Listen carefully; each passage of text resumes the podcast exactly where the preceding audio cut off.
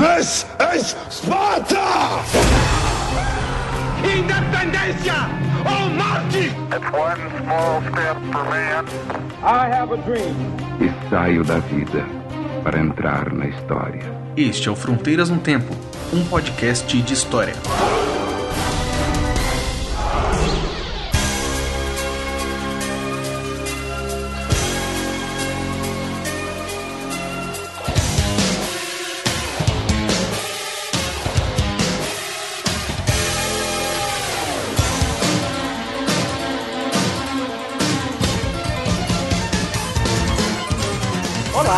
Quem fala é o CA.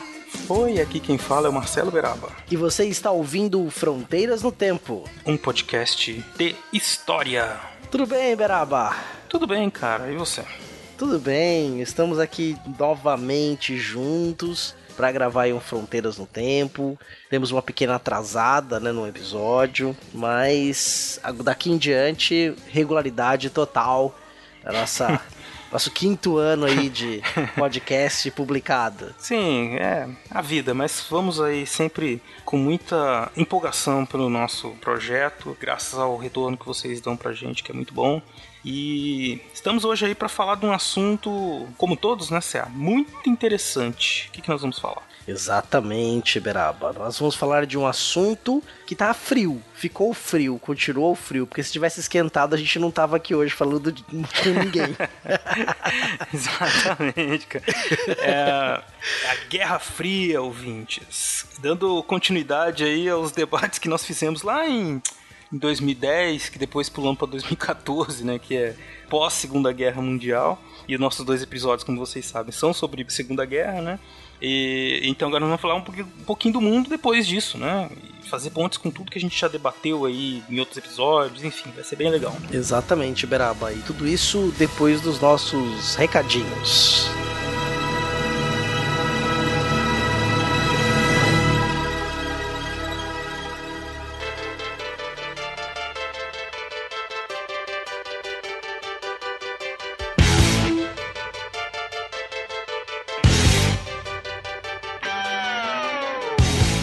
Estamos na sessão de recados do Fronteiras no Tempo. Sim, aqui nós vamos informar para vocês principais, ah, principais informações né, do nosso podcast. Vamos lá, Céu.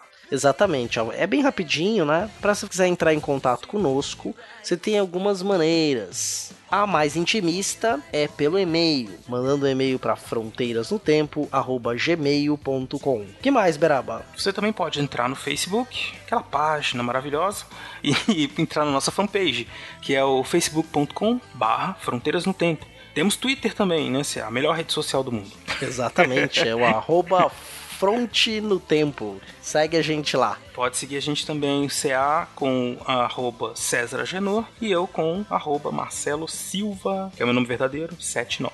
Exatamente. Um meio também que para nós é extremamente importante, não só para nós, mas também para o portal Deviante, é quando você vai lá no post desse episódio e deixa seu comentário. Sim, é muito importante porque você pode interagir com outras pessoas e também nós consideramos a sua visita no portal muito relevante para conhecer também outros debates e outros podcasts que nós temos lá maravilhosos. Exatamente, tem os textos que são muito bons, textos sobre ciência para um público amplo, verdadeira divulgação científica feita com uma qualidade que eu vou falar para vocês. Eu tenho, eu recomendo mesmo a leitura dos textos lá do Portal Deviante, equipe de redatora, só tem gente qualificada, né? Inclusive nosso grande amigo aí, o Marcos Sorrilha também tá na equipe de redatores do Portal Deviante. Ô louco, meu, só fera. Só fera, tanto no pessoal quanto no profissional, bicho. O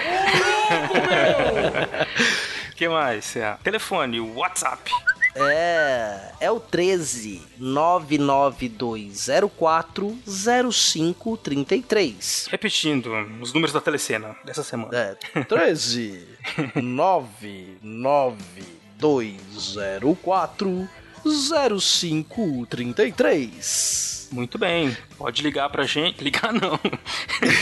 Mandar mensagem de texto, mensagem de áudio. Isso. Mandar meme, gif, tá valendo também. Figurinha, sticks. Pode mandar tudo, tranquilo. E é isso, né? Esquecemos algum, Cé? Não, eu acho que não. Vamos conferir. Ó. E-mail, portal, Facebook, Twitter, WhatsApp. Temos a página no YouTube também, que a gente tá devendo atualização, que a gente Isso. lança também os vídeos lá. Até recebemos e-mail de ouvinte do Japão, Beraba. Isso. Um brasileiro que está lá, chama Caio, mandou uma mensagem pra gente bem querida, tá lá no Japão e escuta o Fronteiras Pelo YouTube. pelo YouTube.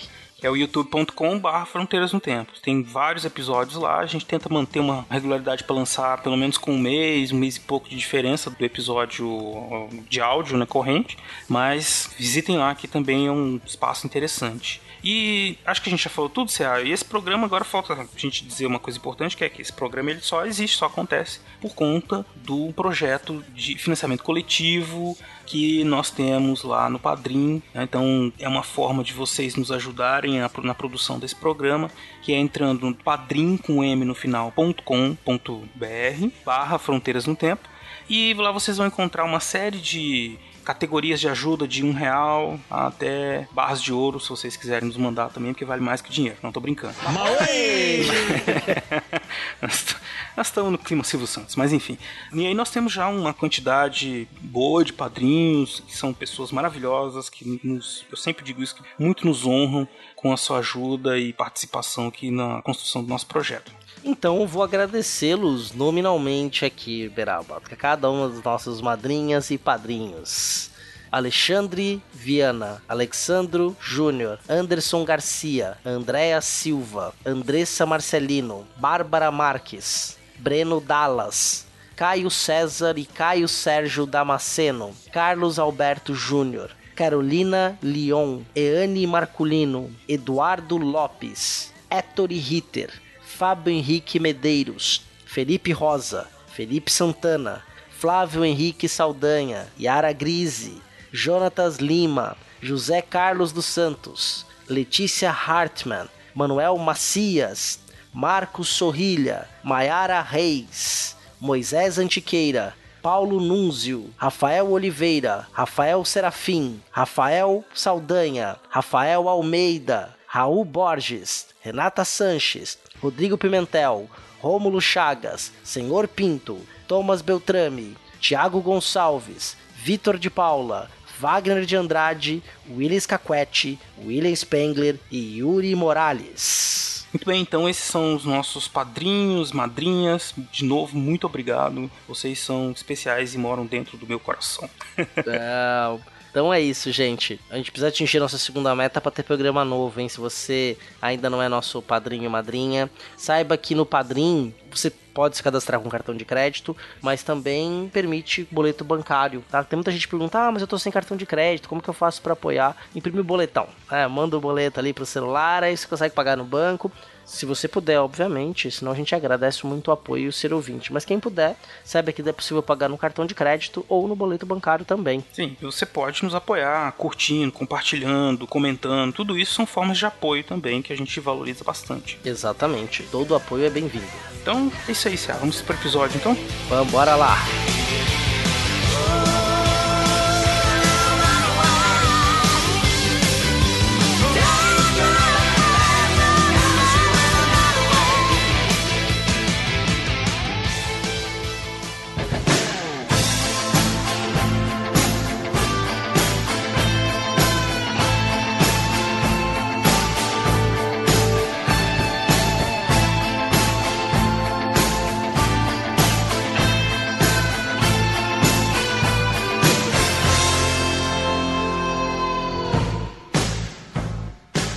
Findada a guerra para acabar com todas as guerras, o mundo então viu surgir uma nova tensão. Duas superpotências, dois ideais de mundo completamente diferentes passaram então a disputar durante mais de 40 anos diversos espaços, diversos pontos de influência. O mundo esteve em mais de um momento a dois minutos da meia-noite. Poderíamos não estar aqui, mas estamos justamente porque esta guerra não escalou. E é disso que nós vamos falar um pouquinho hoje. Isso mesmo. o CA já deu aí a, uma amostra, né, da principal característica da Guerra Fria, que é essa do terror nuclear, né, do inverno nuclear que atinge a Terra, a Terra ia ser destruída. Eu acho que para quem cresceu nos anos 70, ah, quem cresceu durante toda a Guerra Fria, né, mas vou falar especificamente da minha perspectiva ali do final de 70 e início dos 80, era muito marcante essa percepção de que esse medo de que o mundo podia acabar. Eu lembro até hoje das as notícias que diziam assim: ah, tem armas nucleares para destruir a Terra 300 vezes, né? Então, foi um momento em que essa tensão, essa polarização, ela tomou forma nesse medo de que uma guerra avassaladora ia acabar com a Terra. Né? Por 40 anos, então nós ficamos nisso. Mas é uma guerra, como diz o próprio nome, que é fria, né, Cia? Exatamente, né? Mas que teve seus momentos de calor, né? A gente não pode dizer que ela é fria no sentido em que é, não houve conflitos, foi só um momento de tensão. Tiveram vários conflitos na África, na Ásia, né, que tem outro contexto aí junto também, que fazia parte da Guerra Fria. Nós sentimos aqui também na América do Sul seus efeitos, né, durante aquele dia que durou 21 anos, né, do dia 1 de abril de 64 até 1985, quando brasileiros e brasileiras assume o governo do Brasil de forma indireta, quer dizer, também teve uhum. todo esse contexto na América do Sul como um todo, no Chile, na Argentina, no Uruguai, quer dizer, então foi, o mundo mudou muito nesse período. É, eu acho que para além da questão de armas e tal, que a gente falou, outra grande consequência desse momento aí, pós-segunda guerra até a década de 90, foi justamente esse, das consequências políticas, na política mundial, né? Com essa polarização e as zonas de influência, as disputas, né? está na zona soviética, né, na zona dos Estados Unidos, que sempre foi hegemônica, né, a zona dos Estados Unidos sempre foi maior mas havia esse equilíbrio, né, de certa forma, e essa disputa constante que teve impactos no, no mundo todo, porque ou você estava do lado dos Estados Unidos ou não, né? É, ou do, do lado da União Soviética, né? Então, quer dizer, você tinha não tinha muito para onde correr. As possibilidades eram bastante limitadas. Então, os impactos são em muitas áreas. E, CA, isso, como eu disse no começo do programa, me faz remeter a um debate que a gente faz sobre Segunda Guerra, na verdade, né? Pro ouvinte ter bem claro, né, as coisas não acontecem do nada. É, a gente, eu não sou daqueles que, que, que acham que a história assim, ah, vou contar a história da Guerra Fria. Então, lá quando o homem saiu das cavernas e tal, o eterno retorno, né? Você vai tentar achar a origem, achar a origem, de repente você chega no Big Bang. É, né? é o Big Bang. É lógico que tudo tem consequência e né? É quando as partículas subatômicas tentaram se multiplicar, competindo, as é. outras queriam coletividade, disseram não, Vamos virar antimatéria. Isso. Primeira revolução do proletariado. Né? é, no nível subatômico. É... Mas enfim. Ouça o episódio de partículas, de física de partículas do SciCast, que é sensacional. é, deixa o link aí no post. Com certeza. o que eu queria dizer é que, desde, dá pra puxar ligações com, sei lá, com a independência dos Estados Unidos, Revolução Francesa, depois as revoluções burguesas no século XIX, o imperialismo, né, a expansão dos impérios europeus que aconteceu no final do século XIX, tudo isso tem uma ligação né, com o mundo que vai se desenvolver no século XX, lógico, né? Mas a Guerra Fria, especificamente, ela era uma consequência direta do que de como terminou a Segunda Guerra Mundial, né? Com as potências todas essas que se desenvolveram no século XIX, começo do XX, arrasadas. Os Estados Unidos, como o único país com uma economia expressiva ainda, com bastante dinheiro, ricos mesmo, né? não foram atingidos diretamente pela guerra, com exceção de Pearl Harbor, e a União Soviética colocada numa posição de superpotência, porque né? Uma coisa que a gente não pode esquecer, eles foram os únicos capazes de vencer a Alemanha nazista, né? É, e se, quando nós olhamos, vamos fazer um episódio especialmente sobre a União Soviética, mas quando a gente olha os números econômicos da União Soviética nos seus 30, 40 primeiros anos, é algo impressionante, né? Aquela planificação uhum. da economia nos primeiros 30 anos, ela deu um resultado de um crescimento que ali logo depois da do Segunda Guerra Mundial a União Soviética era uma enorme potência mesmo. Então você não tinha ali muita rivalidade. Ali na Europa você não tinha, pode dizer, Europa destruída, né? Uhum. Então você tinha ali aquele processo, então a União Soviética se coloca como esse grande polo, né? E a gente está falando de uma guerra que termina oficialmente com o disparo, né, a explosão de duas bombas atômicas no Japão. Uhum. Na, no continente europeu já a coisa estava já resolvida em outro ponto de conflito, mas muito pouco mesmo, já estava ali completamente resolvida. E no Japão se explode a bomba atômica. Tudo bem que a bomba atômica lá foi lançada por um bombardeiro, né, mas eles estavam perseguindo uma série de outras coisas, né, como o avião a jato, Uhum. a possibilidade de pensar de colocar coisas no espaço, né, que esses foguetes podiam ajudar para isso, né, e uma escalada tecnológica também vai ser muito consequência da Guerra Fria, né? Essa corrida tecnológica que acontece na Segunda Guerra Mundial, ela não arrefece depois da Segunda Guerra Mundial, ela continua, né? Talvez, né, explique muitos dos avanços que ocorreram também posteriormente a isso. Exato, porque aí é, é um outro campo né, de disputas que logo após a Segunda Guerra, um, um outro campo em que acontece também a Guerra Fria, né, essa disputa que envolve, tá ligada à corrida armamentista, mas é um, toda uma corrida tecnológica para montar uma hegemonia, né, um avanço, que quiser se colocar na frente do inimigo. É interessante essa coisa da bomba atômica que você falou também, porque a Segunda Guerra terminou com a bomba atômica, a União Soviética não tinha bomba atômica, né, ninguém tinha, só os Estados Unidos nesse momento, até 1940 49, 50, agora me fugi exatamente quando que eles conseguiram a tecnologia, né, desenvolver. Uhum. Mas esse momento, esses momentos iniciais aí, é, o mundo todo é um momento que acontece a guerra da Coreia, que a China se torna comunista, né?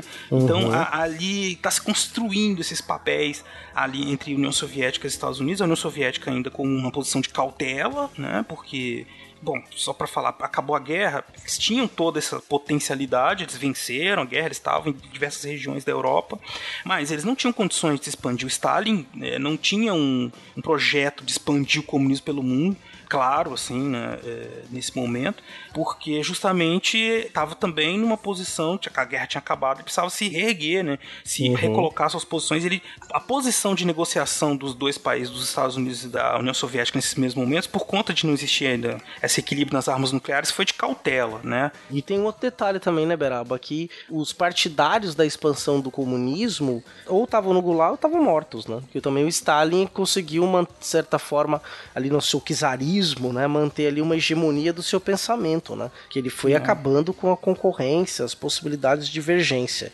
É. A leitura dos, dos ocidentais sobre a Rússia nesse momento era essa, né? De que a Rússia, ela sempre foi, desde o czarismo, ela, ela manteve a tradição czarista, assim, autoritária, autocrática, né? Em que... e fechada, né? Em si, de certa maneira, né? tentando se proteger esperando aí, no momento que fosse possível, ela avançava sobre os inimigos que entravam no território, alguma coisa assim, né? Uma, uma posição mais cautelosa da União Soviética. Essa ideia que a gente tem, assim, do União Soviética se expandindo, ameaça comunista pelo mundo, mundo e tal, né? Ela é muito derivada de um pouco desse aspecto cultural da Guerra Fria, né? De que os agentes da KGB estavam espalhados pelo mundo treinando, né? Agentes para espalhar o comunismo pelo mundo e blá blá blá, né? Isso é um pouco do coisa do 007, né? Dos filmes, né? E isso voltou com força recentemente, né? Ah, pois é. Essa ideia de que se tinha gente da KGB treinando e que tem documentos que não se diz onde estão, qual o arquivo, qual é a fonte, né? Falar que tem documento é fácil para referendar alguma coisa quando você não cita o documento que você está usando, né? Aí é fácil. Não, é, é, é evidente que existe uma disputa internacional, mas assim, a leitura pós-Guerra Fria, de certa maneira, foi se mostrando que havia o que? Um, uma compreensão mútua dos Estados Unidos e União Soviética que não era interessante a guerra, o, auto -suicídio, o suicídio.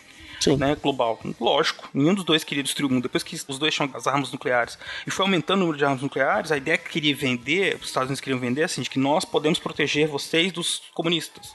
Então isso foi aumentando o número de armas, mas ninguém pensava chegar ao ponto. A não ser que, que eu acho que o maior medo era que justamente que acontecesse algum erro, né? Eu lembro que se comentava muito, ou que se fala, comenta até hoje essa coisa assim, de que alguém podia ir lá apertar um botão por engano e destruir o planeta. Podia acontecer isso, né? Assim, Homer Simpson. Né? É, exatamente. um acidente absurdo, assim, É, sabe? né? Não aconteceu. Com porque- certeza existem vários protocolos também, né? De É lançar um míssil desse, né? Uma questão balística. Até os, os- depois da abertura do muro, da queda do muro de Berlim lá, depois até saiu, né? Que muitos dos mísseis que eram exibidos nos desfiles soviéticos, eles eram fakes. Mas também faz sentido, né? Você vai ficar carregando ogiva nuclear no meio da cidade também? Isso dá uma merda, explode, É, né? Eu é. acho que não é muito legal. É, você se mata, você não precisa nem do inimigo, né? Mas a quantidade de armas que eles tinham era o suficiente para acabar, né? Porque os soviéticos também não sabiam brincar, né? Eles fizeram a Tsar Bomb, né? A Tsar Bomb, Sim. que ela podia queimar a atmosfera. Sim, destruir, Acabar não. a humanidade inteira, sem tempo de reação. Sem tempo. Só, ah, quer saber, não gostei não, o que você fez. Hum. Então, um negócio bem. Era o que se chamava de o MAD, né? O Mutual Assured Destruction, né? É a única coisa que impediria, seria a única coisa que impediria o outro lado de atacar. Uhum. Né? Os Estados Unidos não atacariam a União Soviética e vice-versa, porque o mundo ia acabar, então ninguém ataca ninguém. Então eles foram produzindo muitas armas. Mas ainda falando do final da Segunda Guerra, né? De certa maneira, então você tinha ali os, as posições nos Estados Unidos com muita força, a União Soviética com força, mas também sem. Eles, eles enfrentaram diretamente a Alemanha nazista, né? Não eram assim uma coisa simples de fazer. Eles, eles foram os que tiveram o maior número de baixas.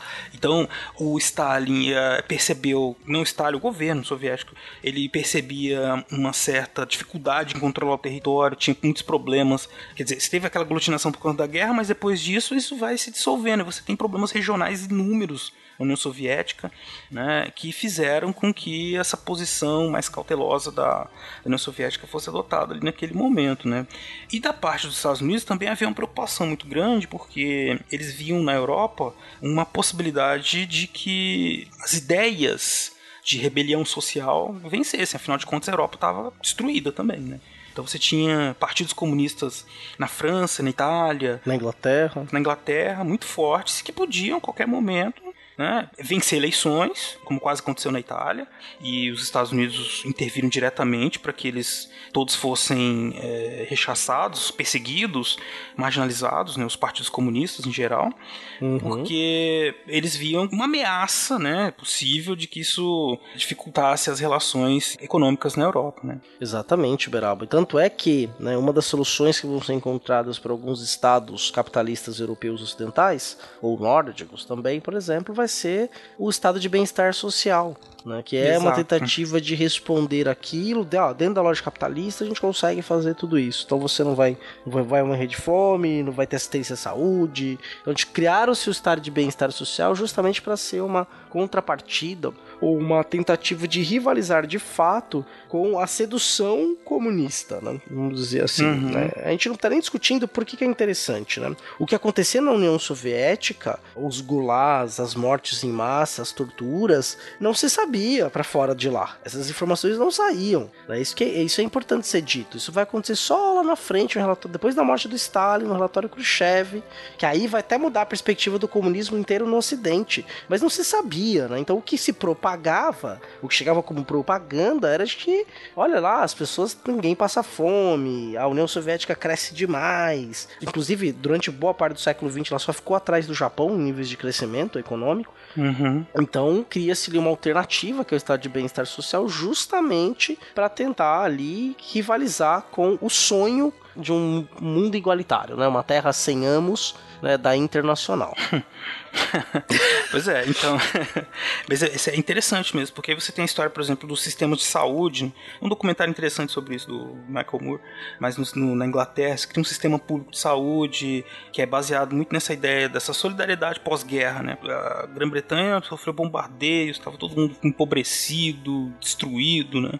É, então você tenta criar, tentou se criar, não criou-se sistemas de ajuda de solidariedade, ajuda mútua, né? Para que, primeiro, para diminuir a possibilidade de conflito, confusão social, né? Que a, a visão que se tinha da Europa nesse momento, dos americanos olhando para a Europa, era isso: um continente de gente faminta e cheio de comunista, né? É, querendo levar eles pro lado lá do comunismo. Enfim. Ah, eu vou recomendar um filme, aproveitar aqui, que é um filme lindo, que é o Ladrões de Bicicleta. Oh, cara, é maravilhoso. Esse filme é logo depois da Segunda Guerra Mundial. Uhum. É um filme que vale a pena. Até tem, tem no YouTube ele inteiro, tem, legendado. Tem. É um filme uhum. lindo, Ladrões de Bicicleta. Ladrões de Bicicleta, é lindo. Pode procurar que vai ter link no post. recomendo no post. muito.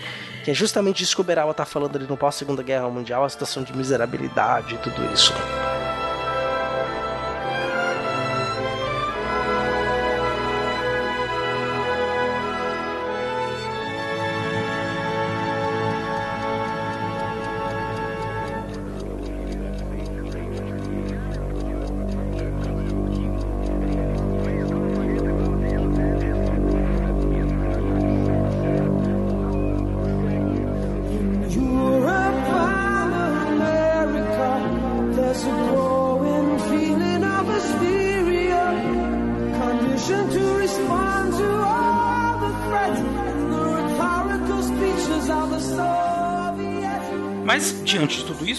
passou até essas primeiras décadas, tirando a Guerra da Coreia, a questão da China, que se discute o que seria a participação da União Soviética ali, mas se fala muito que o Stalin não queria que a China caminhasse para aquela situação da revolução, né? Mas estão especulações também. E a orientação geral, né, de que os países sob a zona de influência da União Soviética também adotassem formas menos radicais de comunismo, né? Mas isso foi mudando, logicamente, depois de um tempo, né? Especificamente depois da morte do Stalin, né? E também um acirramento, por assim dizer, da Guerra Fria, né? A, a política soviética se torna mais contundente. Porque eu quero o problema da União Soviética? É econômico também, em certo sentido, apesar de ter crescido muito e ter um potencial muito grande, ela se entrasse na alça de de empréstimos, de relações muito próximas com os Estados Unidos, ela poderia se tornar um país satélite dos Estados Unidos também, financeiramente. E isso não era interessante, por isso então a preocupação dos soviéticos em, mesmo que, um, que houvesse um equilíbrio desigual, porque a zona de influência dos Estados Unidos era maior, né, em proteger a sua zona de influência né, e fortalecer essa região que estava sob influência da União Soviética. E tem isso, né? A própria solução da planificação da economia, em determinado momento, ela passa a falhar, né? Uhum. E aí isso também vai, mas é mais pro final da Guerra Fria, né? É, vai acontecer. E aí, uma coisa que acho que é interessante a gente falar, né? Porque assim, conforme a gente estava falando aqui, eu lembrei de um episódio da série clássica de Star Trek. Eu vou procurar o nome do episódio, eu lembrei durante a gravação. Então, assim, não tava na pauta, né? Assim, durante a conversa, porque assim, nós- é aqui é um papo. assim, a gente vai lembrando das coisas e vai colocando, né? Aham. É, tem um episódio que é bem interessante, que até o, o- o- tem uma discussão entre o Kirk e o, e o Spock, em que o Kirk quebra a primeira diretriz. E por que, que ele quebra a primeira diretriz? Eles chegam num planeta e aí você tem dois grupos dentro desse planeta que são grupos rivais. Então eles percebem que os Klingons deram armas, armaram uma das metades do planeta. E aí qual que é o discurso do Kirk com o Spock para justificar então a ação que ele vai tomar? Ele dá armas, ele fornece armas para outra metade. Né? E aí ele dizendo que ele não jamais poderia permitir que os Klingons exercessem uma influência sobre um planeta e que esse, nesse planeta metade da população massacrasse a outra. Então, para isso, ele tinha que armar a outra metade da população. Né? Parece uma coisa meio simples, mas quando a gente olha para o mundo, quando é feito nos anos 60 a série, quando a gente olha para o mundo da Guerra Fria, essa era a prática mais comum que era feita. Exatamente. A gente observou e vai observar isso acontecer em outras situações, por exemplo, a guerra na questão da Coreia, depois do Vietnã, né? Em que isso também tá ali bem claro, essas influências indiretas, né? É bem lembrado esse, esse episódio, é bem interessante. Eu também já vi assistindo faz muito tempo, agora não lembro o nome, cara. É, eu- assisti. Eu já assisti a série clássica acho que umas três vezes em três momentos diferentes da minha vida. Então, E também, Eu não cara. lembro, mas eu esse episódio foi, me marcou muito, assim. Primeira vez que eu assisti, caramba, eles estão falando da Guerra Fria. Eu era adolescente ainda. no programa É o Bicho da Bandeirantes. Que foi, se eu não me engano, no Brasil, totalmente aleatório, tá? Era de 99. Foi o primeiro programa que passou a série clássica em ordem de episódios. Então começou exibindo o piloto com o Capitão Pike. Não vou dar spoiler da, de Discovery agora, mas. Não, deixa Eles recuperam esse bagulho, que era muito legal. Desculpa, foi mais forte que eu. Não vi ainda. Eu não vi ainda, cara, mas tudo É. Aí, bem. É mas saber. exibem do Hum. piloto a último episódio da terceira temporada que foi gravado na série clássica, né? Caramba, Do sim. Que loucura. É, e aí eu vi esse episódio que é fantástico, que vai colocar isso. né? Mas a gente também tem outros players, né? Mas a gente vai falar desses outros players depois. A China é um player diferente ali no meio, né? Alguns outros players tentam surgir, especialmente em 68, mas que depois ali vão ser, de certa forma, calados, né? Exato, é, você tem a China, nesse momento, especialmente na Guerra da Coreia, né, você acaba tudo, tudo derivado ali ainda do final da Segunda Guerra, né? Então a China se torna comunista e tenta exercer sua influência ali na região da Coreia. E os Estados Unidos também vê o interesse digamos, libertar aquela região, porque os- fora da Europa, os Estados Unidos têm um controle muito grande, né, sobre o Japão, a região da Ásia, os Estados Unidos tenta manter uma hegemonia ali, né? é, no Japão especificamente. E, e como a Coreia era um território japonês, né, até então, há um interesse em manter também o controle daquilo ali. Entra a China e toda uma complicação que, enfim, inclusive não foi nem resolvida até hoje, né? Sim. Por incrível que pareça. Se a gente pegar, por exemplo, ali tem o Japão, né? A Península Coreana, a Indochina, que pertenceu aos franceses, né, Hong Kong estava com os ingleses, ainda vai permanecer até a década de 90 do século 20, né? Só falando da Ásia, daqui a pouco chega na África. Mas ali você tem, né? Então, quer dizer, essas potências ocidentais que ali são aliadas à da OTAN, né? Pode dizer assim. Estão ali naquele espaço, né? O Japão, território de influência norte-americano tremendo, né? Inclusive o Japão não podia ter um exército. Só agora no século XXI que o Japão pôde novamente ter um exército próprio. Até então não poderia, não tinha. Então era ali a zona de influência direta americana. A Indochina, que é a atual Vietnã, estava sob o controle da França, que aí isso, ela- essa separação aconteceu lá depois da Guerra do Ópio, no século XIX, ou seja, era uma colônia já de mais de um século. E com essa China comunista, ela faz uma. São dois países que seriam improváveis né, de acontecer a revolução pela tese clássica, né, eram países rurais, com uma indústria muito pequena. A China, pelo contrário, você ainda tinha ali regiões que estavam sob domínio das potências ocidentais, né, a influência ocidental sobre a China era muito forte. E aí tem lá a revolução com Mao Tse Tung, né, e aí os seus dobramentos, mas que vai tentar seguir um caminho diferente do caminho do Estado do soviético, né? Exato. Ser, nós somos comunistas, mas não somos comunistas soviéticos, nós somos independentes de vocês. Né? Porque o Stalin e o Mao Tse Tung, eles não se bicam de jeito nenhum. Não, não tem. Eu vou te falar pra uma coisa pra vocês, ouvintes. A maior possibilidade de guerra no Oriente, é, não, a maior possibilidade de guerra no mundo nesse momento seria entre União Soviética e China, em muitos momentos ali. A tensão era grande entre eles, né? É, por incrível que pareça, vocês são comunistas, né?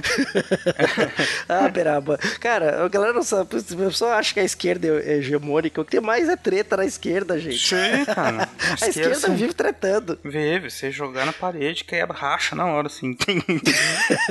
É Adoro. um prazer pela treta, filho. É lógico, o negócio é brigar. Então, ih, mas, tem... mas é assim, na verdade, porque todos esses grupos políticos têm a direita, a esquerda, né? Sim, há- claro, cara. Foi uma piada, né? É, né, eu sei, eu sei, né? Mas acho que é bom pro, pro, pro ouvinte também não ficar nesse mundo polarizado, que a, a política é muito mais complexa que isso. Então você vai ter, se você analisar bem, eh, os interesses soviéticos dos Estados Unidos dependiam desse equilíbrio desequilibrado entre eles, e que esses outros jogadores era uma partida de pôquer que tava os Estados Unidos e a União Soviética. Os dois estavam blefando. né? E aí quando entrava alguém querendo tipo, pedir all-in ou truco, dependendo do jogo que você preferir, né? Atrapalhava o esquema deles. O negócio era que eles precisavam né, justamente disso. E aí a, a disputa é, diplomática internacional se dava nessas novas zonas que estavam se abrindo. Porque é uma coisa que você falou aí das colônias francesas e tal, depois você citou que a gente tinha que falar da África, é justamente que um mundo anticolonial que está surgindo nesse momento né, é o mundo em que a União Soviética e os Estados Unidos vão procurar desenvolver suas zonas de influência, né? Direta ou indiretamente, né? Exatamente. né? Lembrei do jogo, você falou do jogo, né? Eu lembrei é, de uma passagem do Revolução dos Bichos, né? Que o camarada Napoleão convida alguns humanos para jogarem carta, carteado, na sede da, do Solaris, né? Não vou Tá falar vendo? muito porque eu leio, assim. Puta, a hora que o Beraba tava falando, me veio exatamente esta descrição deste momento do romance protagonizado pelo camarada Napoleão. Cara, Napoleão. Ah, cara, pois é. Então, então você tem esse contexto aí, né, de, de disputas em que os Estados Unidos e a União Soviética estão tentando aumentar um pouco, ou de, aumentar os seus, suas influências e conseguir manter esse jogo entre os dois, né? E aí tem um outro lado disso tudo, né, que é esse dessa disputa que acaba se transformando nessa disputa ideológica, né, por assim dizer, do mundo polarizado, né, entre comunismo e capitalismo, né? Que... Sim, e no Ocidente, se a gente pegar na América do Sul, especialmente no Brasil, né? Mas na América do Sul como um todo, né? Cria-se ali um. Em vez de um espectro ronda Europa, é um fantasma ronda o mundo, né? Um fantasma Exato. comunista, né? Se vocês pegarem os jornais ali do começo dos anos 60 no Brasil, mostrando assim tem uma mão quebrando uma cruz no meio, né? Isso que o comunismo fará no Brasil, né? quebrando a imagem de Jesus Cristo no meio mesmo, e aí vai roubar tuas criancinhas, vai tomar tua casa, vai tomar tua vai tomar tudo que você tem. Então você cria ali uma ameaça, né? Que é uma ameaça que vai ser muito mais no campo da retórica e da criação de um inimigo comum externo e que pode ser usado como para caçar inimigos internos. né? Então assim, isso vai servir é, de pretexto. Você pegar no próprios Estados Unidos, né? Eu lembro exatamente do caso do Elia Kazan, que ele tem um filme que é um clássico chamado Sindicato dos Bandidos, que teve uma premiação do Oscar que eles deram prêmio para o conjunto da obra do Elia Kazan e metade do auditório aplaudiu e a outra metade ficou em silêncio. Porque o Elia Kazan ele foi conhecido, muito conhecido no período do marcartismo americano, né, por denunciar artistas que eram de esquerda. Né? Então ele denunciava, essas pessoas eram presas nos Estados Unidos, eram defenestradas da indústria, né? e isso foi muito comum também dentro dos Estados Unidos, só que não aconteceu só no Brasil. Né? E essa noia, essa neurose dos comunistas invadindo, ela também vai estava muito presente ali nos Estados Unidos e até eh, contribuiu para algumas noções de políticas que eram contra os princípios básicos americanos da liberdade individual, por exemplo, né? Então, ó, você não vai mais poder atuar aqui, você é comunista, né? Então você cria uma caça às bruxas nos Estados Unidos também. É, você falou um nome essencial aí, que é do John McCarthy, né, um senador americano, que sintetizou aí essa caça comunista, essa paranoia, né? Mas não é uma paranoia no sentido de doença, mas você criar um, um inimigo e persegui-lo, e com um objetivo muito prático, que é esse de vencer eleições, conquistar o público. Como você bem disse, olhando assim superficialmente, as bases do comunismo seriam contrárias aos valores mais caros aos como a nação norte-americana se constituiu, né? Dessa do individualismo, das empresas privadas e tudo mais. Então era um discurso que pegava fácil, né? Então, a partir já da década de 50, especificamente, né? Essa busca por esse inimigo era uma forma de conseguir votos. Né? Diferentemente da União Soviética, os Estados Unidos são uma democracia, né? uma democracia que, por haver essa preocupação por votos e por apoio popular e tudo mais, a, a criação do inimigo acabava favorecendo uma popularização daqueles que eram os supostos os guardiões da moral, né? Os guardiões, vamos ver, ouvinte, se você já ouviu isso, aqueles que são os guardiões dos valores tradicionais da família cristã de bem. Né? esses caras, eles começam a falar isso e começam a colocar um inimigo interno, então dizer assim, nós estamos, a nossa sociedade tradicional está em ruínas porque está sendo destruída por dentro por esses indivíduos que são gays, que são comunistas, que são diferentes, que não são cristãos, são ateus, né?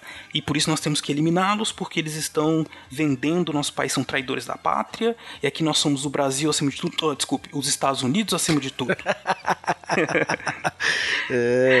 Aí com isso você ganha uma eleição. E existia toda essa ameaça? Lógico que não, né? Pelo amor de Deus. Não existia. Nos Estados Unidos, especificamente, você tinha essa classe artística que é sempre liberal, né? No sentido que eles é, são, sim, não se adequam a esse valor, né? Esses valores. Em sociedade nenhuma existe essa, essas coisas tão fechadas assim, né? Os valores que todo mundo congrega e tudo isso é muito dinâmico, né? Mas você cria esse mito político de um passado glorioso, diz que ele está sendo destruído, escolhe o inimigo combate ele, ganha voto, ganha eleição. E assim vai se espalhando pelo mundo, como diz o CA, né? É, os países sob zona de influência dos Estados Unidos, é, direto ou indireto, eles acabam comprando isso. Você falou de um negócio aí, eu lembrei de uma, de uma charge que saiu no jornal o Globo, em 1963, quando o Jango lançou a campanha pela alfabetização, né? E aí se- era a charge era assim, a alfabetização do governo. E aí eu tinha um sujeito sentado, sendo alfabetizado, e um professor. E esse professor tinha um rabo de, de capeta, e no rabo de capeta tinha um símbolo do comunismo. né? Olha só. Um doutrinador, né? Esse professor fica doutrinando as- os jovens analfabetos aí na- nas escolas, né? Alfabetização é coisa de comunista. É verdade. Pra que ensinar a ler, escrever a pensar, não é? Isso é coisa de comunista. É, é lógico.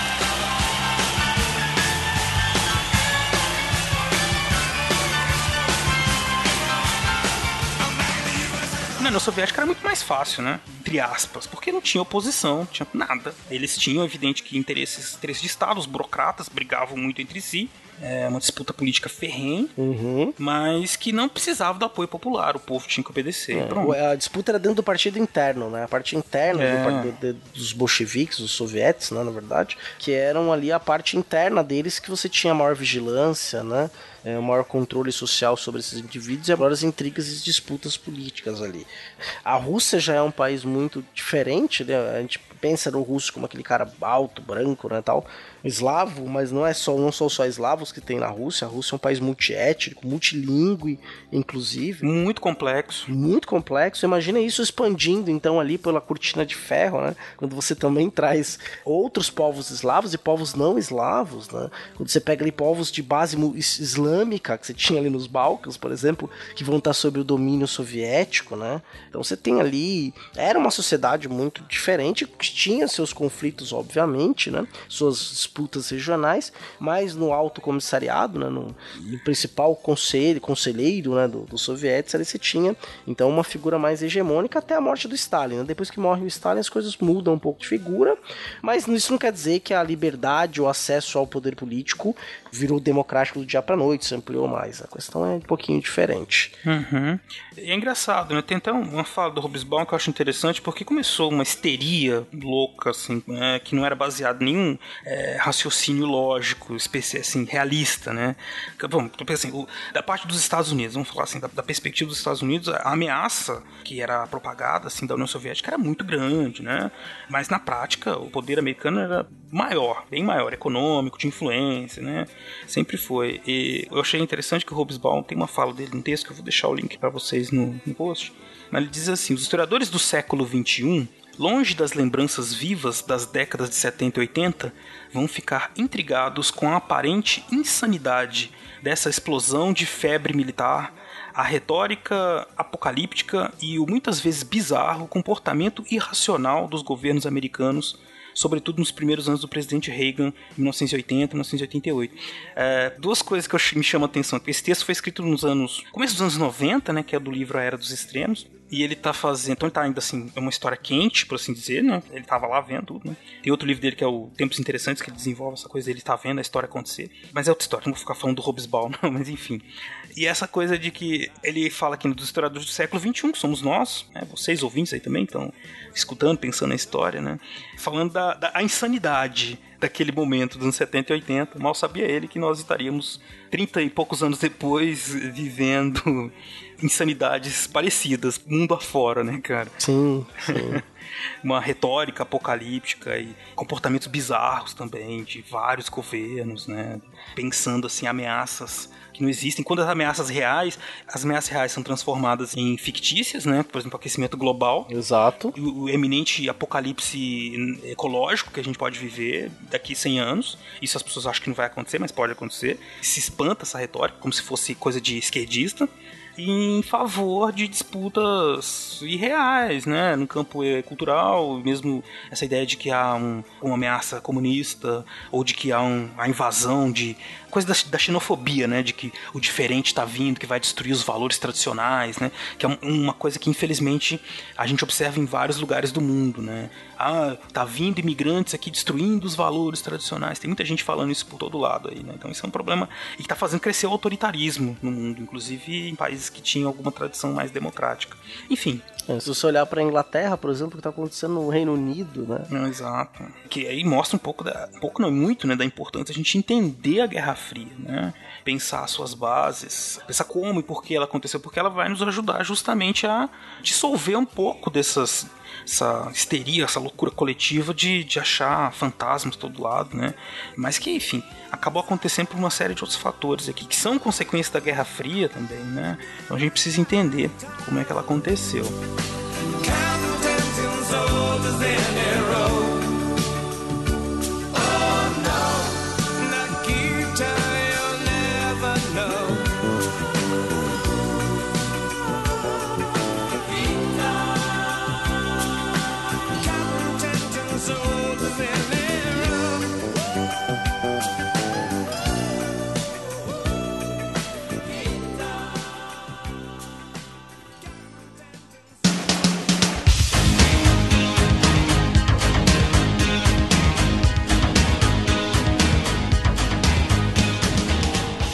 e tem um outro ponto da Guerra Fria que eu queria falar com você, que é esse, justamente esse das disputas culturais, né? A gente falou com os filmes e livros, mas ficou muito marcado na mente das pessoas uma visão, assim, né, de que havia dois modelos antagônicos e de que a, a corrida espacial quanto armamentista ela foi despertando nas pessoas uma visão, uma ideia, né, de que só existia esses dois caminhos, né, e que a guerra, é, que a disputa, né, para ver quem era melhor acabava atingindo muitos planos, né, por exemplo, esporte, produção de filmes, né, e tudo mais. Todo mundo aqui já viu filmes que fazem menção a isso, né? Os filmes do Rambo, os filmes do aquele cara, o Chuck Norris. Não, os- o próprio James Bond que você citou, o 007, né? E aí os vilões chineses, né? Que hoje não dá pra fazer com vilão chinês. Tinha muito vilão chinês, muito vilão russo, né? Gente ali, ou alguns casos de alguns psicopatas isolados, né? Mas você tem, é muito presente, né? Essa ameaça comunista contra a liberdade, né? Isso colocado na arte, na cultura como um todo, e sobretudo numa arte voltada para as massas, né? Na indústria cultural. É, e aí corre a tentativa de normatizar isso. Pega os quadrinhos, por exemplo, começa a fazer instrumento de propaganda, né? O cinema também, então os papel que os atores de Hollywood têm para propagar o American Way of Life, mas que é uma coisa lá dos anos 20, né? Mas que se retoma, então assim, o estilo americano da classe operária americana, que é uma classe operária que vende essa ideia de uma classe que consome muito, né? Que entra nessa coisa do bem-estar social também, no estado de bem-estar social, então elas têm acesso a uma série de, de bens de consumo, inclusive culturais, materiais, né? Mas há também a questão da contracultura, especialmente a partir dos meados dos anos 60, com acirramento interno nos Estados Unidos das posições, tem é, luta por direitos civis, é, quer dizer, é, é uma contradição. Os Estados Unidos ele tem as suas contradições que vão aparecer para o mundo, né? mostrando que o, mundo- o sistema não era tão perfeito assim. Eles tiveram que ajustar isso também de alguma forma, né? especificamente esse caso das disputas pelos direitos civis, né? Exatamente. Na Austrália isso também acontece, né? Tinha um sistema de apartheid australiano também na mesma época. Na África do Sul nem se fala, que vai até os anos 90, né? Até 94. É, obviamente a gente pode até dizer que até hoje muitas coisas a gente vive certos, muitos apartheids no nosso país e em outros lugares também do mundo, né? Mas isso aí é uma outra, até uma outra discussão. Mas a própria contestação cultural interna nos Estados Unidos, né? Quando você começa a mandar muitos jovens que para guerra em outros lugares do mundo e esses jovens começam a morrer, e aí na guerra do Vietnã, que é posterior ali, né, final dos anos 60, 70, que vai mostrar, as pessoas vão ver os jovens americanos morrendo ao vivo, né, a cena daquela capa da Times, com pedaços de corpos de crianças, soldados americanos, né, então você vai passar a ter um movimento contracultural nos Estados Unidos, na França, isso vai ser muito forte, se a gente olhar aqui no Brasil, embora seja por outros motivos, a marcha dos 100 mil em 68, maio de 68 em geral, a primavera de Praga, que você tinha ali um Tito Flávio, né, que era um, um general dentro do muro soviético, mas jugoslavo. Foi ele que cunhou, inclusive, o termo terceira via, terceiro mundo, né, para tentar uma alternativa a essa bipolarização de poder entre União Soviética e o exército soviético vai e retoma Praga, né, toma Praga, e que Praga tá lá na, na República Tcheca, mas tem influência do Tito ali. Você tem então essa primavera de Praga que vai surgir e vai ser combatida pelos soviéticos. A própria 68 na França, você vai ter ali combates pelo governo. E no Brasil vem o AI-5. Exato. Então você tem ali um clima de culturalmente contestação, um pedido de aumento das liberdades individuais, pelo menos no Ocidente, está se pedindo igualdade de direitos, como é o caso dos negros norte-americanos, com Martin Luther King, o Malcolm X, os Panteras Negras. Na própria Austrália também se tem um movimento muito similar.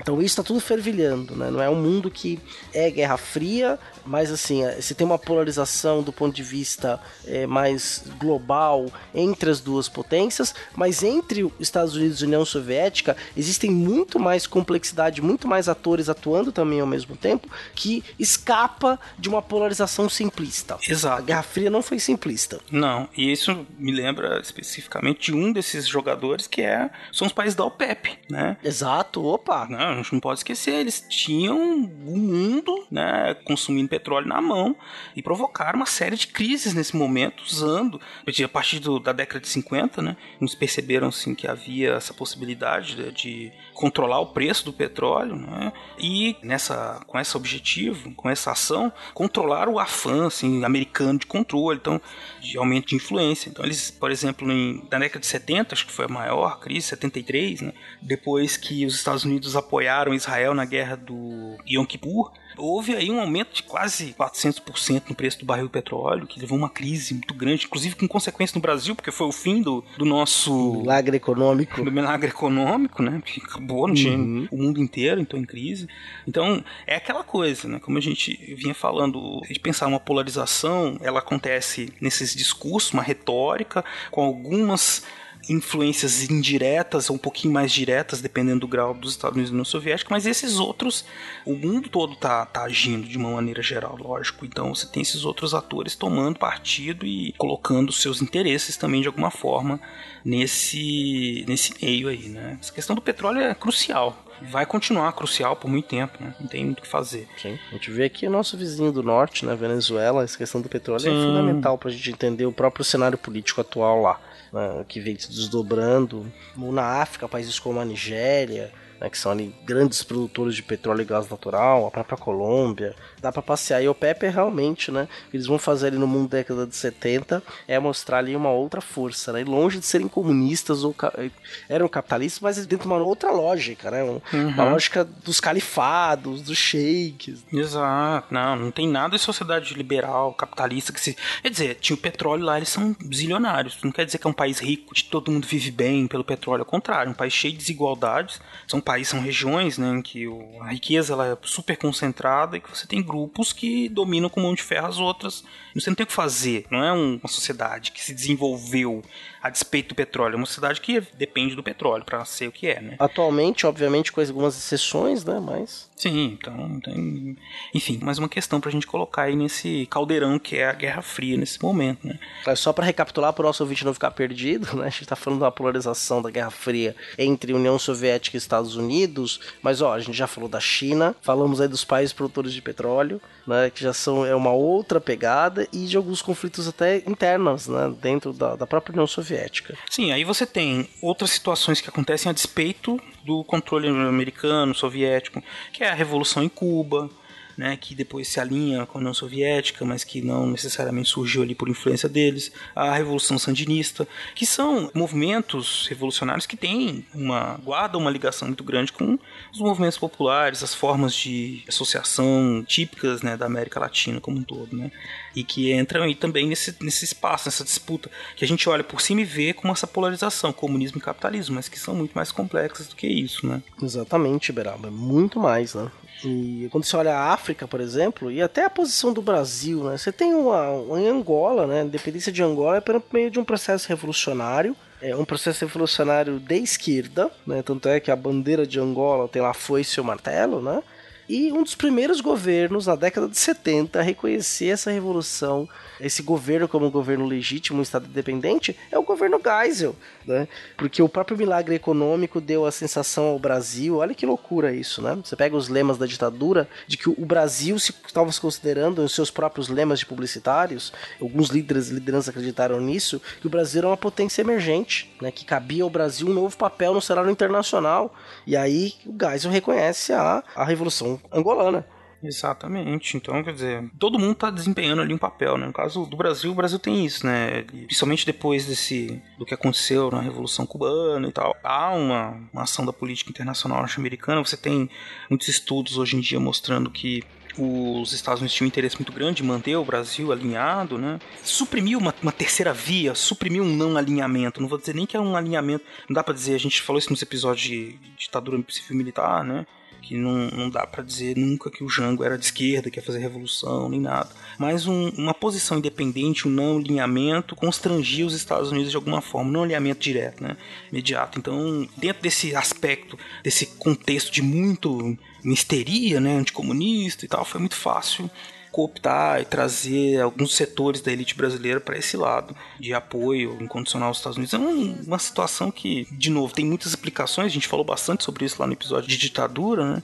mas que não fogem de maneira nenhuma desse contexto internacional de criação de inimigos e busca né, por segurança contra supostas tentativas de implantação de um comunismo mundial. Uma carta sem esperar Da sua guitarra o separou Fora chamado na América Stop com Rolling Stone tiveram alguns momentos, e um especial, que é a crise dos mísseis de Cuba, que tem até filme, filme matinê, né? Ele passa naqueles momentos. É um filme super mamão com açúcar, mas ele passa nos Estados Unidos que você consegue ver Cuba, né? Uhum. Região sul dos Estados Unidos, que fala um pouco dessa questão né, de que os pós Segunda Guerra Mundial ali, os americanos têm uma base na Turquia, né, a OTAN principalmente tem uma base na Turquia, e ali sabe-se que eles transferiram armamento nuclear, então, ou seja, a Turquia está no quintal da União Soviética, e os soviéticos estão aproveitando a questão de Cuba, que é o quintal ali do ponto de vista de distância, né,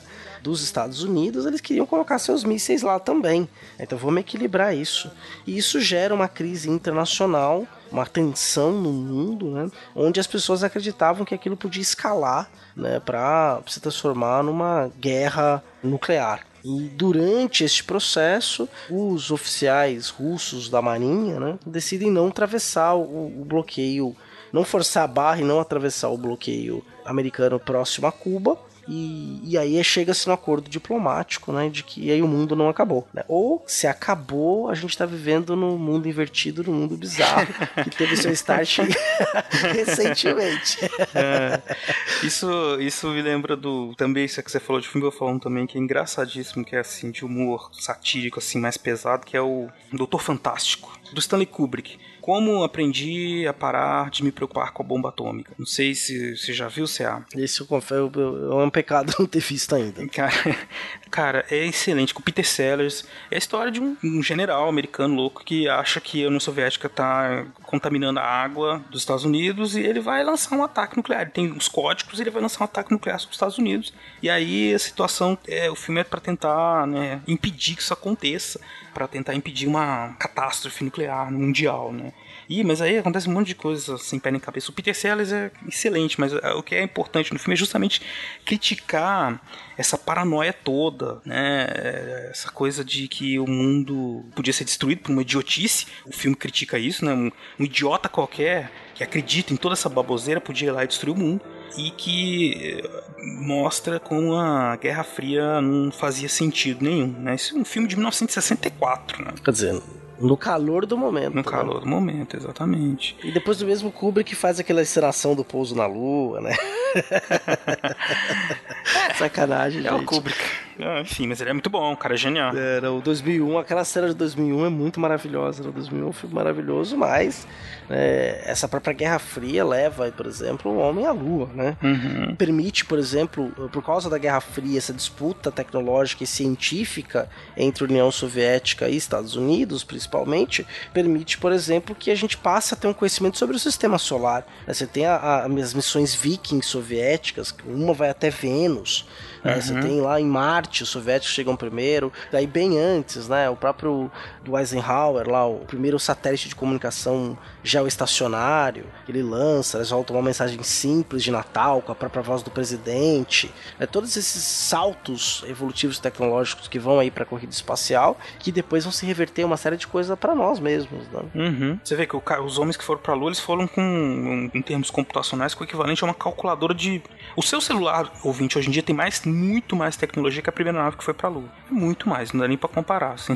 tipo, se eles tivessem ido com um celular, um smartphone, seria muito mais tecnológico do que o que você tá levando. Mas tudo começou ali, né? Eles tiveram que desenvolver tecnologia para ir para o espaço, é, que é uma tecnologia derivada, evidente, dos mísseis é, intercontinentais, né? Para lançar um foguete de um lado ao outro do mundo. Uhum. Então tudo ligado, né? Uma questão conquista do espaço a fronteira final, né? Já que você falou de Star Trek, Star né? Trek, né? E aí, só para retomar uma coisa que você falou, né, do acidente besta, né? Tem um, um caso que é muito famoso também, aí teve lá até. Infelizmente, esse oficial soviético russo ele morreu em desgraça, mas ele impediu que o mundo fosse destruído porque ele deu um bug no sistema informático de informação soviético e dizer que os americanos tinham lançado mísseis nucleares, que os mísseis nucleares iam atingir, e o protocolo é: detectou um míssil nuclear vindo em direção à União Soviética, não espere, já lance os mísseis de retaliação no mesmo momento, porque já que a gente vai morrer, morre o outro lado também. Né, retaliar imediatamente. E aí ele falou: não, não é possível, não é possível. E não era mesmo, era uma falha de software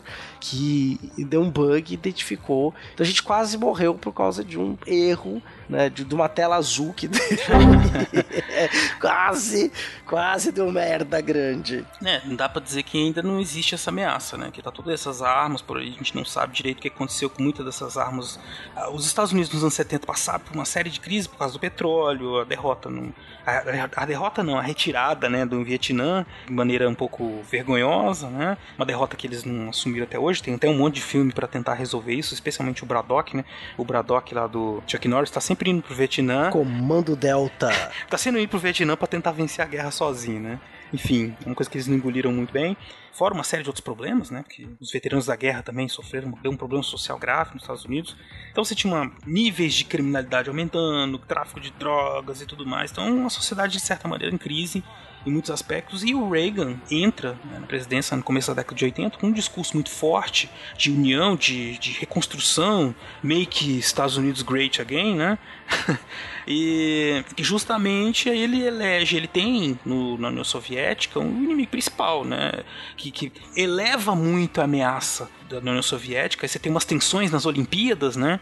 Por conta desse acirramento de posições nesse momento, que é uma coisa um pouco contraditória, porque a União Soviética também não estava muito bem das pernas, né? No final dos anos 70 dos anos 80, a União Soviética já começa a dar umas patinadas. Aí Ele já começa o processo ali praticamente da perestroika, não ali naquele momento, mas já vai começa a caminhar para a perestroika, que começa nos 84, 85, que vai culminar na queda do Muro de Berlim. Mas quando o Reagan assume ali em, em 81, a, União, a própria União Soviética já não estava, ela estava começando a colapsar. Exatamente. E aí ele vai partir para uma série de ações que, assim, o governo americano não tinha como prever que a União Soviética ia quebrar. Né? Se ele soubesse, ele teria feito, um, sei, lógico, seguido o caminho, não dá para prever o futuro. Mas é que acontece. Você Uhum. tem os anos 80, um acirramento, uma posição ali dessa atuação americana durante esse período, ela acaba se tornando mais enfática, né, na luta contra o comunismo, contra a União Soviética, né? Exatamente. E, por exemplo, um movimento que vai ser importante nesse cenário que a gente tinha comentado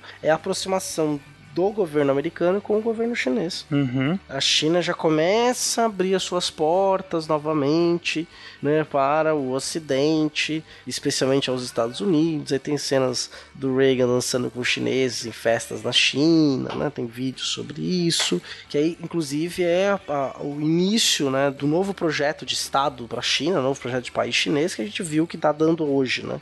Mas ele começa nesse período também, quer dizer. Então essa Guerra Fria já está começando a, de fato, chegar no zero absoluto para o seu congelamento total e deixar de existir. Exato. E também eles começam uma prática, você pega uma, uma nova orientação econômica, né, do Reagan, da Margaret Thatcher, né, de desmonte do estado de bem-estar social típico lá dos anos 60 e e 50 e 60, justamente por conta da crise econômica, a partir da crise do petróleo de 73, que teve outra também em 79, né, então há uma reorientação nesse sentido, uma econômica, né, uma liberalização, é o neoliberalismo, né, podia dizer, a partir dos anos 80, essas duas figuras, né, uma nova direita que toma o poder e que busca um enfrentamento diferente, mais duro com relação ao, aos soviéticos. Exatamente, né? E já no momento que vai ser muito mais retórico ainda, né? Que aí já a União Soviética já estava ali mudando muito sua figura. Exato, é como, a União Soviética seria o império do mal, né? Isso, exato, né? que deveria ser destruído e que estava acabando com o mundo, né? Entra uma série de valores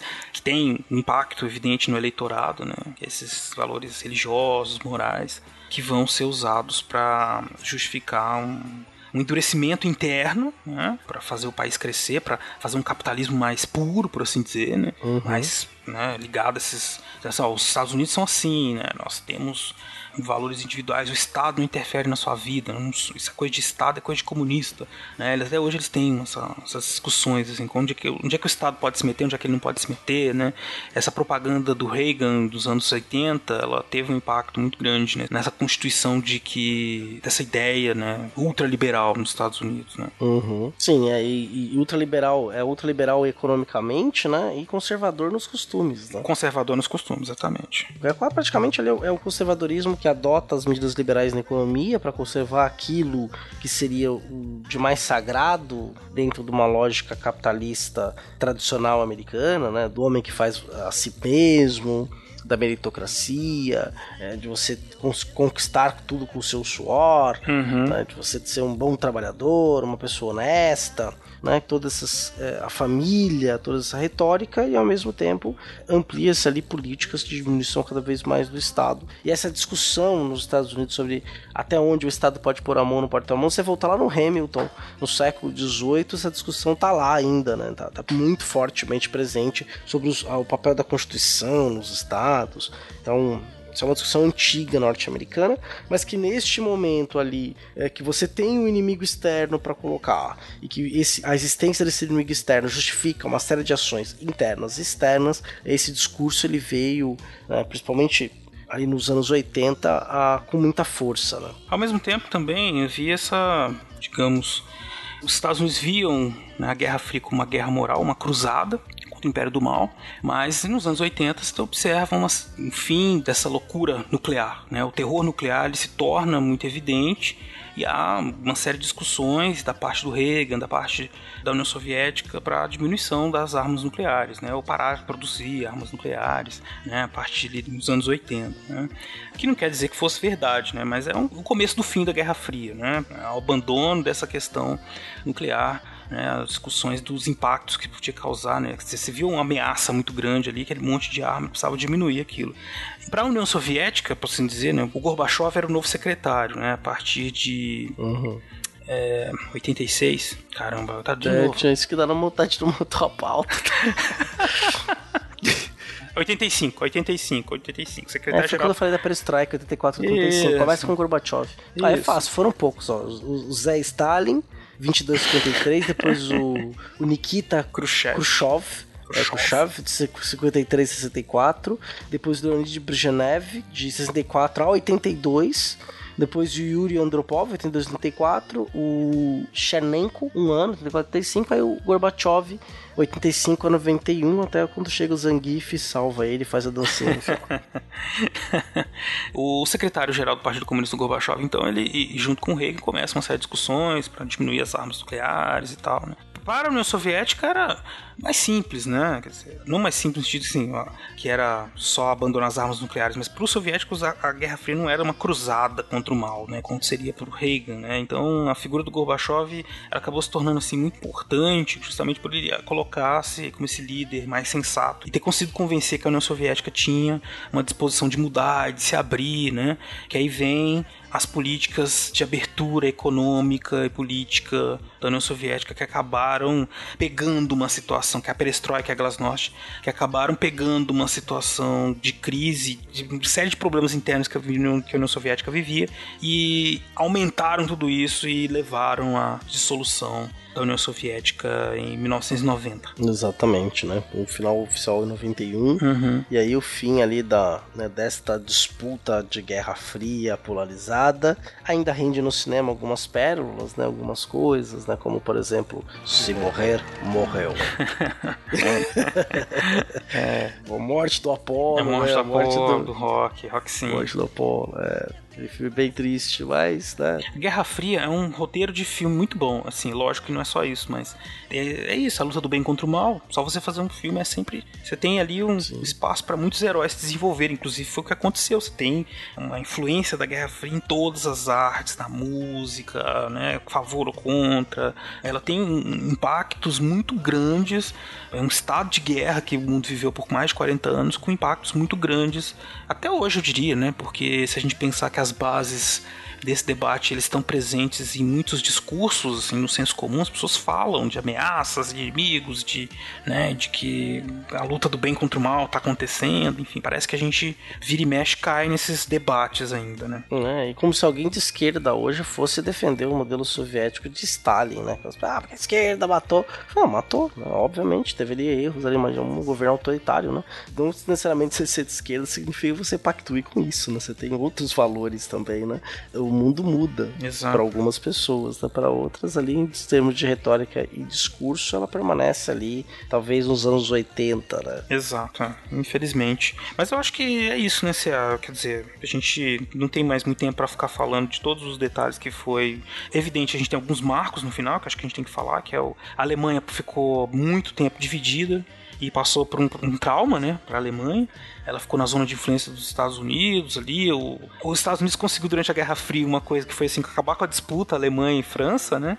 Quer dizer, os governos não acabou, né? Tá ali, existe, né? Cultural em muitos aspectos, mas em termos bélicos, né? Isso tirou do dia a dia essa possibilidade de disputa entre os dois, bélica, né? Entre Alemanha e França, uma coisa que vinha acontecendo muito desde o século XIX. Tem a queda do Muro de Berlim e depois o desmoronamento de todos os outros países da cortina de ferro, né? Do lado oriental da Europa e da Ásia, né? Que viviam sob o regime soviético. Exatamente. E se a gente olhar o cenário, né, também olhar os anos 80 aí e parte dos anos 90, é quando os últimos países africanos que ainda eram colônias de potências europeias se tornam independentes, né? Levam aí a independência e nesse discurso pós-colonialista né, para acabar a colonização, é porque isso também é um processo que é, é para entender o processo das independências na África e na Ásia, elas também estão no contexto da Guerra Fria. Elas também são agentes importantes desse cenário internacional né, com o país aí né, até os anos 90 ainda como colônia, alguns anos 80.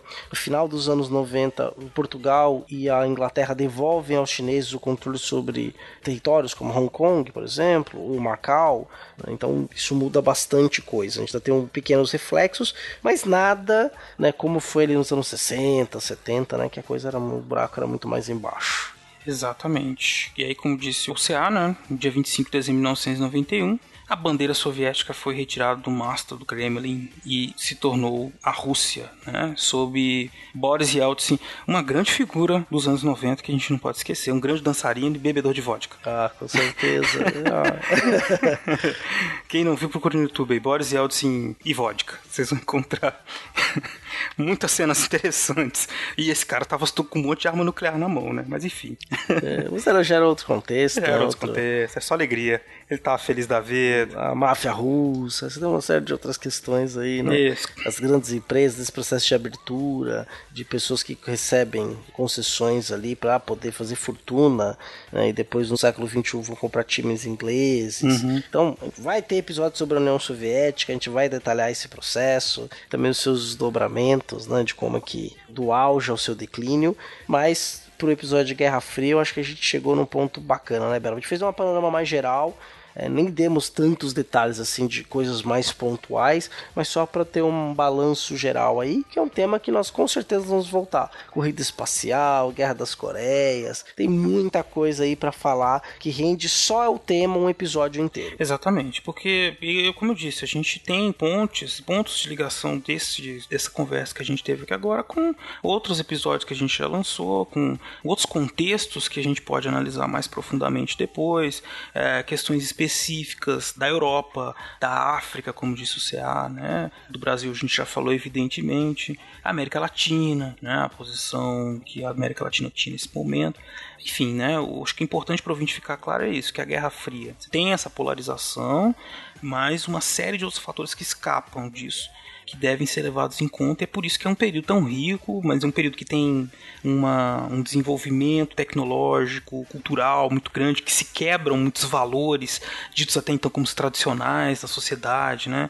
Como o aumento da participação das mulheres, dos negros, né? É, o fim dos impérios coloniais, então a, os discursos de liberdade se expandindo pelo mundo contra a segregação, a favor dos direitos humanos, né? Tudo isso então vai é, crescendo nesse ambiente que é, como eu disse, vai muito além dessa polarização de comunismo versus capitalismo. Né? Perfeito, Beralba, assina embaixo tudo que você falou aí. Então é isso aí, Cia. Então vamos para a próxima estação, sei lá.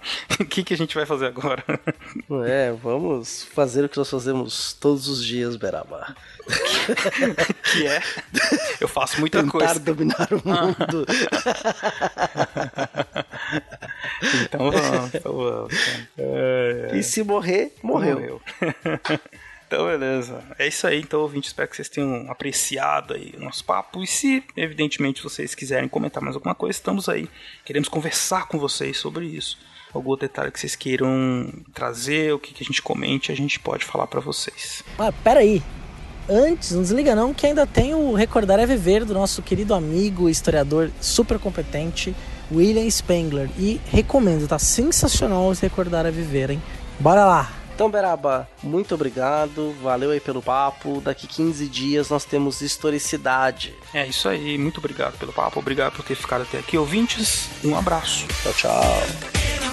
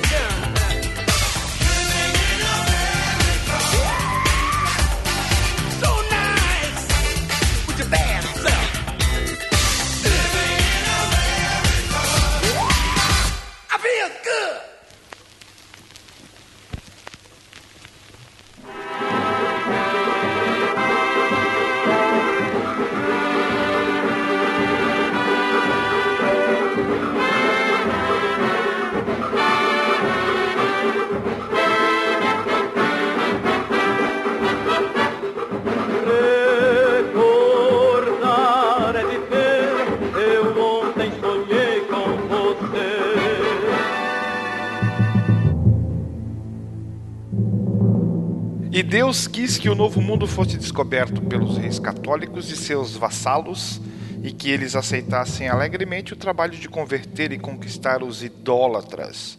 Bendito seja o Senhor. Assim, o espanhol Gonçalo Fernandes de Oviedo descreve o espírito de sua época na obra História General de las Índias e de las Tierras del Mar Oceano, escrita em 1535 tempo em que os espanhóis invadiam e dominavam as terras descobertas por Colombo para, entre aspas, maior glória de Deus. E foram os próprios conquistadores que começaram a transformar sua aventura em história. Oviedo, um fidalgo que veio às Américas para colonizar, foi o primeiro cronista de Índias da coroa espanhola. Em outras palavras, historiador oficial encarregado de justificar e glorificar a conquista. A descoberta foi escrita como uma vontade divina. Os índios eram infiéis sem civilização como os negros africanos. Deviam se converter ou virar escravos. Cronistas de época também esculpiram a versão de que nenhum outro povo civilizado alcançara o novo mundo antes dos ibéricos. Não é à toa. O dono, claro, é quem chegou primeiro e a ele cabe o direito de ficar rico com isso. Se é verdade que a chegada de Cristóvão Colombo à América em 1492 representou o início de uma civilização tributária da cultura europeia, da qual somos todos herdeiros, também é verdade que ela levou à destruição de um mundo formado por uma série de culturas que já habitavam estas terras há séculos, quando não há milênios. A história, porém, costuma ser contada pela metade e se resume à versão dos colonizadores que teriam descoberto a América. No Brasil, a transformação do apagado Pedro Álvares Cabral em herói só ocorreu no século XIX. Até então, livros de história mal falavam dele. Em Portugal, também era pouco lembrado. A casa que pertencia à sua família, na cidade de Santarém, ficou abandonada por séculos e chegou a virar um prostíbulo até ser restaurada em meados do século XX. Colombo também permaneceu nas sombras por séculos e só foi reabilitado em 1866, quando americanos de origem italiana inventaram o Columbus Day, ou Dia de Colombo. O objetivo era sublinhar o papel da Itália na colonização da América, truque ideológico numa época em que os imigrantes italianos eram desprezados e até linchados pela elite anglo-saxã. Com o tempo, a celebração da descoberta foi exportada para a América Central e do Sul e até hoje faz parte de muitos calendários nacionais. É um bom exemplo de história contada pelos vencedores, europeus, brancos e cristãos. Mas, graças a relatos das populações nativas e das próprias crônicas dos colonizadores, os descendentes dos povos originários sabem hoje que são herdeiros de grandes civilizações que nunca foram totalmente riscadas do mapa. Mesmo com um genocídio de dimensões imensas, os colonizadores não conseguiram acabar com a diversidade que existia neste continente. Ela permanece viva nos povos que mantêm sua organização, língua e cultura, e também nas manifestações mestiças e naquilo que da cultura indígena ficou no mundo do colonizador. Conhecer a história desse complexo encontro de civilizações é fundamental para entendermos a nós mesmos. Se nossos livros tivessem sido escritos pelos perdedores, talvez todos esses relatos não fossem contados como épicos, mas em tom apocalíptico. No México e no Peru, sacerdotes indígenas decretavam que seus deuses nativos estavam mortos e anunciavam o fim da civilização. E que os descobertos pensavam sobre a tal idade dos descobrimentos pode ser resumido em um verso escrito por um poeta indígena do México na aurora do Novo Mundo. Ó oh, meus filhos, em que tempo detestáveis vocês foram nascer? De algum lugar no tempo para fronteiras, eu sou William Spengler.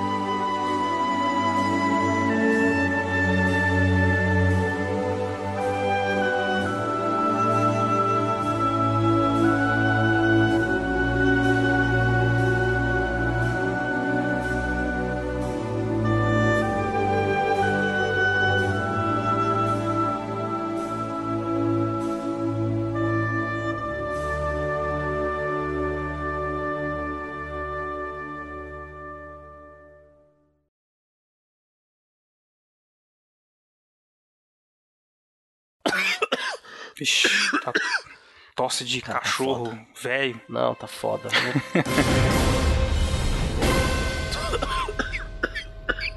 Nossa senhora. Este programa foi editado por Talkencast, edições e produções de podcast.